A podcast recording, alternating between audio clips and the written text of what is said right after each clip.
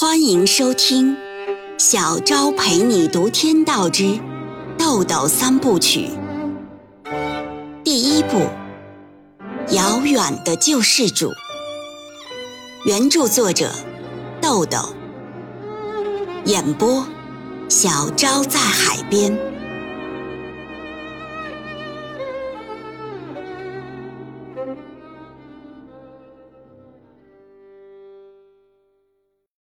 第八十三章，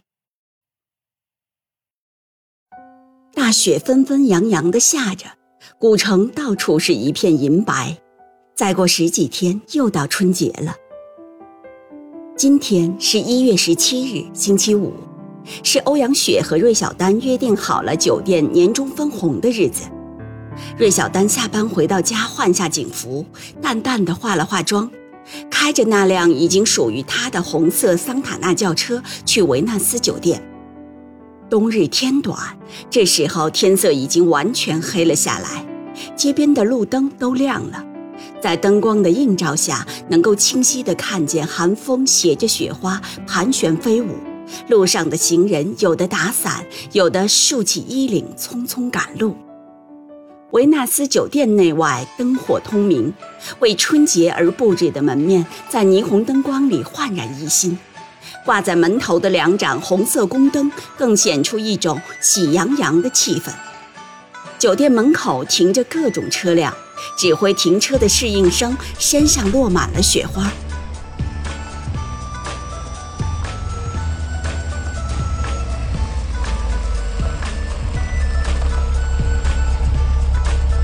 芮小丹停好车，进入酒店。站在服务台旁边的欧阳雪看见他，两人相视一笑，往楼上走去。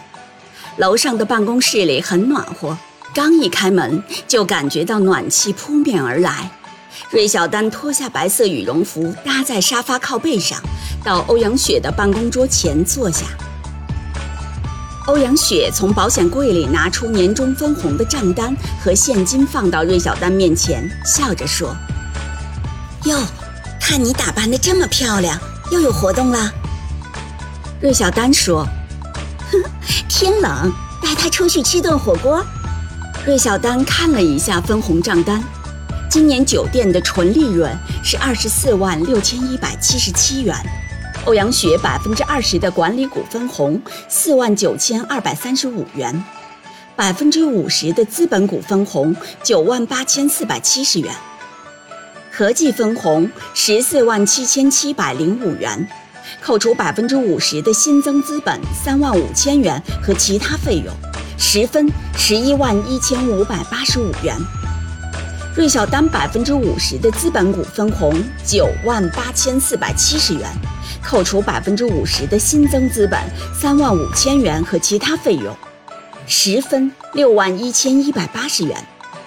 酒店的资本扣除折旧和不良资产，有效资本现在共有一百一十六万元，两人各持有五十八万元的股金。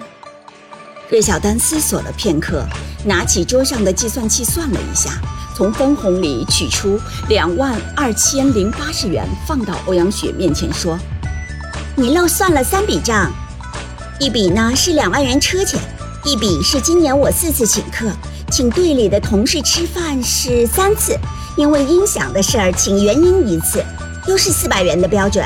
一笔是给冯世杰的两箱酒，二十元一瓶，两箱是二十四瓶。欧阳雪说：“哎，请刑警队的人吃饭不能算你的钱，我想请还请不来呢。这事儿啊，我都跟你说过多少次了，店里有了你，少了多少黑道的麻烦呢？”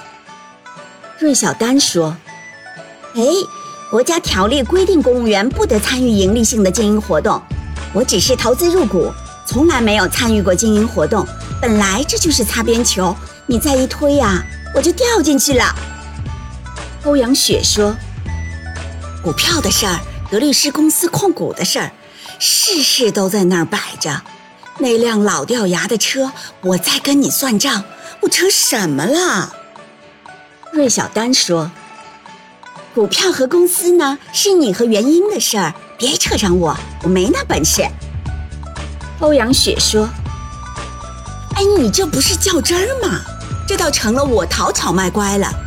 那辆车呀，已经从酒店资产里剔除了，四万元里本身就有你两万。这样吧，我心黑点儿，你再拿一万就够了。芮小丹拿回一万，把分红账单和现金放进包里，说：“那没别的事儿，我走了。”欧阳雪送芮小丹到门口，望着飞扬的雪花说：“哎，过年了，我想请大哥吃顿饭，你帮我游说游说，定个日子吧。我记得除了那次刁难他的酒席，他就吃过店里一碗烩菜呢。”芮小丹说：“哈哈。”你能叫他大哥啊，就不用请，用请的还是你大哥吗？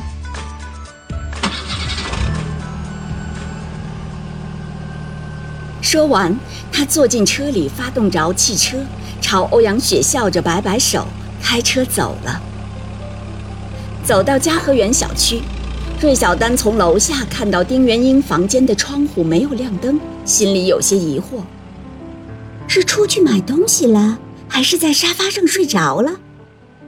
他上楼拿出钥匙，打开房门，屋里迎面扑来一股浓浓的香烟味儿，烟头在黑暗里闪着微弱的亮光。他开灯，关上门，只见丁元英在沙发上仰靠着，拿烟的右手横搭在沙发的靠背上。芮小丹走过去说：“咦，怎么不开灯？禅定呢？”丁元英听到“禅定”两个字，笑了笑说：“哎呀，参你探亲的禅。”芮小丹从包里拿出刚才分红的钱，放到茶几上说：“你呀，不是说公司那点事儿，傻瓜去了都能办吗？那就没问题啦。哎，这是我分红的钱，出去吃饭就不带着了，先放你这儿。”丁元英说。不是公司的事儿，是参你。芮小丹一愣，说：“参我？哈哈，我有什么好参的？”丁元英说：“以你的条件，如果你是从法兰克福回中国探亲，可能更符合逻辑习惯。至少在普通人眼里，你的生存状态呀是一种病态。”芮小丹到卧室把丁元英的羽绒服拿来。淡淡一笑说：“因为警察不挣钱，如果我在法兰克福待着，就不是病态了；如果我是回国投资的富婆，也不是病态了。这问题呀，一直有人问，我听多了，我什么都不是，就这样吧。”丁元英说：“酒店股份的收入是你工资的几倍？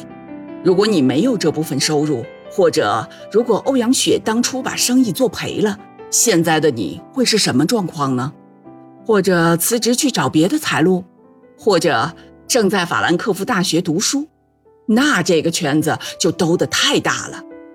你当时还没幼稚到不知道警察的工资是多少，当初不报考警察不是更简单吗？芮小丹不解地问：“咦，你今天怎么啦？”你想推导出来什么呢？丁元英在烟缸里把烟头熄灭，说：“所以你的生存状态不是病态，用佛教的话说是自信无所挂碍，是自在。自在是什么？就是解脱呀！参来参去，我不如你呀。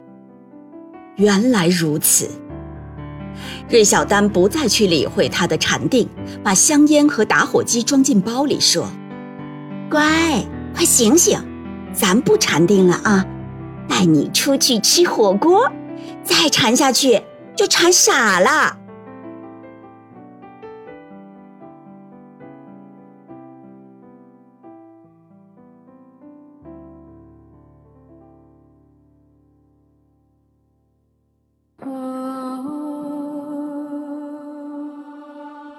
每晚八点，小昭陪你读《天道之豆豆三部曲》，每天更新一集，欢迎您的收听与订阅，我们不见不散哦。